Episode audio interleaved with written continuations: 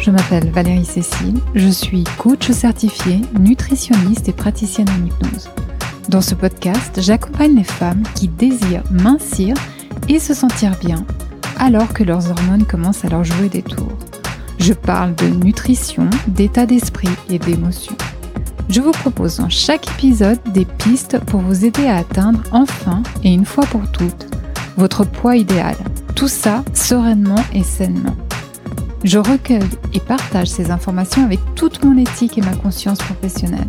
Cependant, je vous recommande toujours vérifier avec votre médecin si ces recommandations sont compatibles avec votre cas particulier et votre état de santé.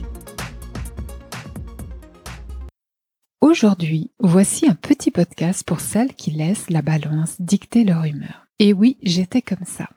Si je voyais mon poids baisser suffisamment, selon des critères peu rationnels d'ailleurs, je me sentais de bonne humeur. J'étais motivée, je devenais soudainement pleine d'énergie. Et ça me donnait envie de faire plus, de prendre soin de moi, de manger sainement, de bouger. Alors que si par malheur, cette satanée balance me montrait un poids stagnant ou pire, une prise de poids, c'était le grand désespoir. Ah, monde cruel. Je me sentais totalement impuissante. Et là, je baissais les bras et cela me déclenchait presque de manière automatique une crise de compulsion alimentaire à un moment donné de ma journée, à tel point que j'ai fini par m'interdire de monter sur la balance. Mais malgré cette stratégie, mon petit esprit malin trouvait quand même un moyen d'arriver à la même conclusion. Par exemple, si je me sentais un peu serrée dans mes vêtements ou mon ventre un peu plus arrondi que d'habitude, et voilà que cette chère sensation de découragement prenait dessus. C'était comme si je me sentais prise au piège, impuissante, et pour calmer cette émotion extrêmement désagréable, je mangeais encore plus, créant ainsi ce résultat d'inconfort, et me voilà reparti dans un cercle vicieux bien compliqué. Alors, comment faire pour dompter cette balance? Comment faire pour considérer ce chiffre qui apparaît sur cette balance comme une circonstance neutre? Quelle pensée choisir pour créer une émotion constructive, une émotion qui nous pousse à prendre soin de nous, qui nous pousse à bouger, qui nous pousse à nous connecter à notre corps car c'est ça qui créera ce résultat attendu, ce fameux chiffre sur la balance qui baisse. Dompter cette balance, c'est l'utiliser comme outil de mesure, juste une indication parmi d'autres pour évaluer une tendance. Mais pour atteindre cet état neutre face à cet indicateur, il faut tout d'abord prendre conscience de tous nos schémas de pensée automatiques, toutes nos croyances, car ce sont ces pensées tournent en arrière-plan et qui nous font perdre notre motivation ou ressentir un état émotionnel non constructif. Mais avant d'approfondir ces schémas de pensée, dans cet épisode, parlons de cet outil de mesure et de ses capacités techniques. Concrètement, une balance est un bon indicateur de tendance, mais il faut savoir qu'il est aussi influencé par beaucoup d'autres facteurs qui n'ont rien à voir avec la prise ou la perte de matière grasse. Le chiffre que vous voyez sur votre balance comprend votre graisse corporelle, mais aussi l'eau que votre corps retient, vos muscles, vos os, vos tissus, vos organes et ce qui se trouve de passage dans votre système digestif. Une prise de poids indiquée sur cet outil ne signifie pas qu'on a grossi et que quelque chose ne va pas.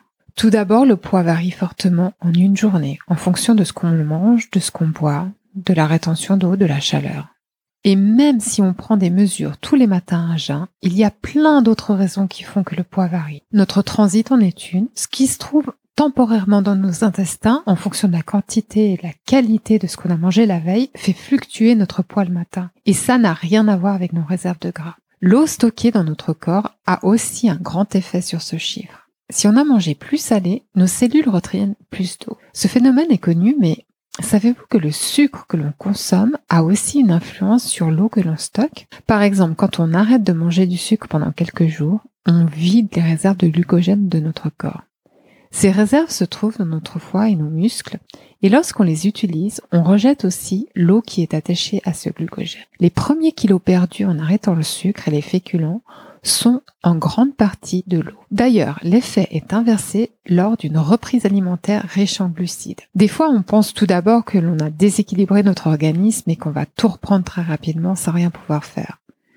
Mais en fait, les premiers kilos, c'est surtout de l'eau qui ne se voit pas sur la silhouette. Il peut arriver que ce phénomène décourage et certaines personnes se mettent du coup à manger plus et ainsi à reprendre le poids perdu. Le poids varie aussi en fonction du cycle hormonal féminin et l'eau stockée temporairement participe majoritairement à cet effet.